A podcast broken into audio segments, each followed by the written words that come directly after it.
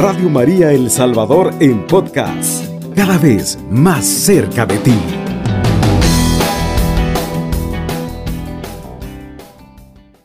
Ave María Purísima, sin pecado concebida. Queridos hermanos, gracias por acompañarme en este momento de meditación. Eh, hoy vamos a meditar un tema muy precioso acerca de la siembra y la cosecha en estos tiempos donde, bueno, hay tantas versiones acerca de la siembra y la cosecha, muchos hermanos nos dicen, bueno, si, si siembras un dólar vas a cegar 100 eh, dólares, si siembras 10, el Señor te va a dar mil. Entonces, de alguna manera como que se ha hablado un poco mal acerca de, de la siembra y la cosecha. Y para ello quiero que me acompañes, querido hermano, en el libro de, de Gálatas en la carta a los Gálatas, en el capítulo 6, versículo 7 al 8, dice la palabra de Dios así. No os engañéis, Dios no puede ser burlado, pues todo lo que el hombre siembre, eso también segará. Porque el que siembra para su carne, de su carne segará corrupción. Pero el que siembra para el espíritu, del espíritu segará vida eterna. No nos cansemos, pues, de hacer el bien, porque a su tiempo segaremos si no desmayamos. Así que según tengamos oportunidad, hagamos bien a todos, y en especialmente a los de la familia de la fe. Palabra de Dios, te alabamos Señor. Queridos hermanos, es una palabra pues muy profunda que nos lleva a meditar en lo que hacemos a diario, cómo nos comportamos, qué palabras decimos, y qué fomentamos a diario. Nosotros hemos escuchado por ahí un adagio que dice, el que a hierro mata, a hierro muere. Bueno, este es un conocido refrán español que nos habla de la reciprocidad, es decir, que lo que hacemos en esta vida se nos devuelve. De alguna manera, este refrán está basado en el concepto bíblico de que todo lo que el hombre siembra se cosecha. La Biblia dice, no os engañéis, nos dice hoy. Dios no puede ser burlado, pues todo lo que el hombre sembrara, eso también segará.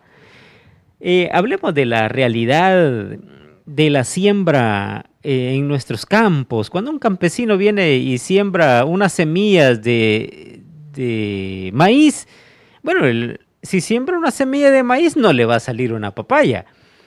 Si siembra unos frijolitos, pues no le van a salir unas manzanas, sino que según lo que siembre, según la especie, eso va a cosechar. Ahora, esta metáfora de la vida real, ya que imagínate, en la naturaleza existe eh, este, este tipo de ley de, de toda semilla sí que se fertiliza y produce el fruto según su especie. Eso pues lo encontramos también en el Génesis. Ahora, queridos hermanos, hablemos, queridos, eh, bueno, me recuerda, esto me viene a la mente también de los Proverbios 5, 22 al 23, que dice, eh, prenderán al impío sus propias iniquidades y retenido será con las cuerdas de su pecado. Él morirá por falta de corrección y errará por lo inmenso de su locura. Está hablando este proverbio, queridos hermanos, acerca de la maldad que se ejecuta, que se hace.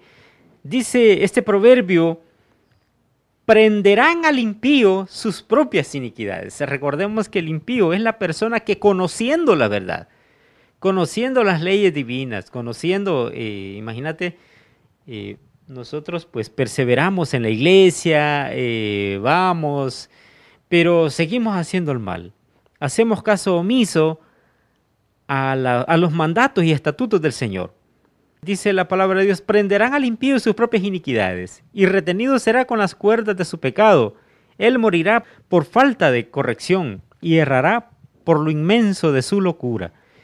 Queridos hermanos, es necesario evaluar cada aspecto de nuestra vida, cada, cada cosa. La Biblia aclara que el que siembra para su carne, de la carne segará corrupción, Mas el que siembra para el espíritu del espíritu segará vida eterna, dice. Todo sea bueno o malo, producirá, queridos hermanos, en nosotros un resultado, en nuestra vida y para la vida venidera. En la Biblia, pues podemos leer mm, diversos pasajes bíblicos y muchas historias muy preciosas, donde podemos aprender eh, ciertos aspectos, queridos hermanos. ¿Se recuerdan ustedes de, bueno, de Jacob? Eh, nos narra, queridos hermanos, la vida de Jacob, eh, la Biblia nos muestra cómo todo lo que se siembra se cosecha. Es verdad. Su anhelo de querer heredar las bendiciones de la primogenitura lo llevaron a mentir y usar todo tipo de artimañas para conseguir sus propios eh, intereses. Sin embargo, esto lo llevó a cosechar todo lo que sembró. Si ustedes se recuerdan, queridos hermanos, la cosecha de Jacob. Él engañó a su padre. Él engañó a su padre y luego eh, de haber engañado a su padre, eh, huyó porque creyó que su hermano pues le iba a hacer daño y se fue, si ustedes se recuerdan que la Biblia nos narra que se fue donde su tío Labán. Y él lo hizo trabajar 20 años por la hija, por su hija Raquel. Y al final, cuando era la boda, en vez de entregarle a Raquel, le entregó a Lea. Y lo hizo trabajar otros siete años y después otros siete años. Queridos hermanos, porque todo lo que el hombre sembrare, eso también cosechará. Y también me viene a la mente eh, Naamán, perdón, Amán. La historia de Amán se encuentra en el libro de Esther el cual fue un, funcionario en el reino del rey Azuero, el imperio de, los medas y los persas. Cuando éste fue engrandecido en su puesto, su ego creció a tal punto que todos debían doblegarse delante de él. Pero había un hombre que no lo hacía, era Mardoqueo, un hombre judío que solo doblaba sus rodillas delante de Dios. ¿Qué es lo que sembró Amán? lo llevó a Amán a odiarlo a él y a todos los judíos, a tal punto que planeó una trampa contra los judíos y se recuerdan que construyó una horca de 25 metros de alto, dice la Biblia, donde esperaba ahorcarlo a, a Mardoqueo. ¿Qué es lo que cosechó? Imagínate, querido hermano, ignorantemente, bueno, ignorante de que la esposa del rey Azuero era judía, él no sabía que Esther era judía y un día que eh, un día la reina desenmascaró a este hombre, desenmascaró todas las intenciones y la horca que había preparado. Imagínate lo que pasó. La horca que este hombre Amán había preparado para Mardoqueo y todos los judíos sirvió para él y toda su familia. Mira, son cosas que, que la Biblia nos narra y muchas más cosas que sucedieron, querido hermano. A esto también podemos agregar eh, lo de Jesse que engañó, bueno, quería engañar al profeta Eliseo y al final pues eh, fue a, a recoger unos tesoros que llevaba el hombre que había sido sanado y al final a él se le pegó la lepra. Queridos hermanos, tantas cosas que podemos hablar.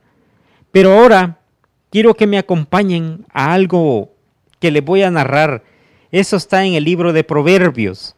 Los proverbios, queridos hermanos, son algo muy precioso que nosotros podemos leer cada día. De hecho, los proverbios, los proverbios son 31. Eh, podemos leer uno diario. Tú puedes hacerlo en la mañana o en la tarde, leer los proverbios te va a ayudar mucho a conocer mucho de la sabiduría de Dios a tener, queridos hermanos, un mejor conocimiento acerca de, las cosas preciosas que el Señor quiere darnos a conocer. Quiero que me acompañen a leer en el libro de Proverbios, en el capítulo 23, versículo 29. Dice, ¿para quién serán los ayes? ¿Para quién el dolor? ¿Para quién las rencillas? ¿Para quién las quejas? ¿Para quién las heridas sin razón? ¿Para quién los ojos enrojecidos, para los que no dejan el vino, para los que van probando mixturas. Palabra de Dios, te alabamos, Señor. Está hablando, queridos hermanos, este proverbio acerca de las consecuencias. Dice, ¿Para quién serán los ayes? ¿Para quién serán los gritos de dolor? ¿Para quién? dice el proverbista.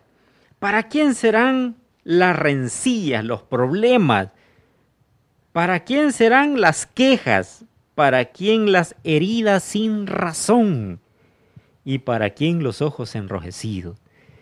Queridos hermanos, porque todo lo que el hombre sembrare, eso también cosechará. Si nosotros sembramos iniquidad, iniquidad vamos a cosechar. Y el Señor nos dice en el libro de San Mateo, buscad primeramente el reino de Dios y su justicia, y todo lo demás será añadido o será añadido. Si sembramos para bien, pues cosecharemos cosas grandes en el Señor, bendiciones, ¿sí? Pero si sembramos cosas malas, pues cosecharemos el mal. Cuando se siembra, la cosecha se obtienen meses después o de igual manera ocurre en la vida espiritual. De hecho, el libro de Eclesiastés nos enseña el error en el cual cae el hombre. Dice, por cuanto no se ejecuta luego sentencia sobre la mala obra, el corazón de los hijos de los hombres está en ellos dispuesto para hacer el mal. Y en la Biblia encontramos, queridos hermanos, que aparentemente los malos prosperan sin recibir el castigo de Dios. Y un día un hombre llamado Asap pensó que no había provecho en ser justo, pero el Señor le mostró que esto no era así y que vendría sobre ellos el castigo, queridos hermanos. Eso, pues, bueno, también en el libro de Salmos, en el, en el Salmo 73, pues nos dice, en cuanto a mí, casi se deslizaron mis pies, por poco resbalaron mis pasos, porque tuve envidia de los arrogantes, viendo la prosperidad de los impíos. He aquí, estos impíos sin ser turbados del, eh, turbados del mundo alcanzaron riquezas verdaderamente en vano he limpiado mi corazón y lavado mis manos en inocencia. Hasta que entraron en el santuario de Dios, comprendí el fin de ellos. Porque he aquí que los que se alejan de ti perecerán. Tú destruirás a todo aquel que de ti se aparta. Palabra de Dios, te alabamos, Señor. Queridos hermanos, eh, la palabra pues nos narra muy claramente que aunque delante de nuestros ojos y podamos ver que eh, cuántas personas pues hacen el mal y no les pasa nada y viven tranquilos, eh, tienen tantas riquezas malavidas, eh, tienen poder para hacer el mal y siguen haciendo el mal y no les pasa nada. Y, uno dice, ¿por qué? Yo no sé por qué al malo. al malo le, da, le va más bien, dice este. Ahí estaba ahorita leyendo el Salmo 73. ¿Cómo es que el malo le, le va mejor? Pero dice, pero al final comprendí que tú eres justo. si tú eres justo, dice la palabra del Señor, y que el Señor paga, dice, hasta que entraron en el santuario de Dios, comprendí el fin de ellos, porque he aquí, los que se alejan de ti perecerán, tú destruirás a todo aquel que de ti se aparta. Mira, querido hermano, realmente pues es impresionante cómo delante de los ojos de Dios, pues no hay nada que se escape. No hay nada que se escape delante de los ojos de Dios, pues nosotros estamos... Eh, bueno, de hecho nos narra el libro de sabiduría y dice que, que el Seol y el Abadón están delante de los ojos de Dios, más los corazones de los hombres. Bueno, de hecho el proverbio también nos, nos vuelve a narrar eso, ese pasaje de la Biblia precioso. Y sabes, querido hermano, los corazones de los hombres están delante de los ojos de Dios y Él pesará y dará a cada quien según corresponda. Querido hermano, es un momento para meditar, es un momento para pensar ¿Hacia dónde pues está inclinada nuestra balanza? ¿Hacia dónde se están yendo nuestras obras? ¿Estamos obrando para bien? Estamos obrando para, eh, en el mal. Y según lo que sembremos, eso cosecharemos. Pidámosle al Señor que con la ayuda del Espíritu Santo podamos buscarle con un corazón sincero y obrar para bien. Dar frutos para vida eterna. Como nos dijo el Señor, hagan tesoros allá en el cielo, donde la polilla no corroe y donde el ladrón no puede robar. Que el Señor y Mamita María le sigan bendiciendo grandemente. Alabado sea Jesucristo, con María por siempre sea alabado. Radio María El Salvador, 107.3 FM, 24 horas.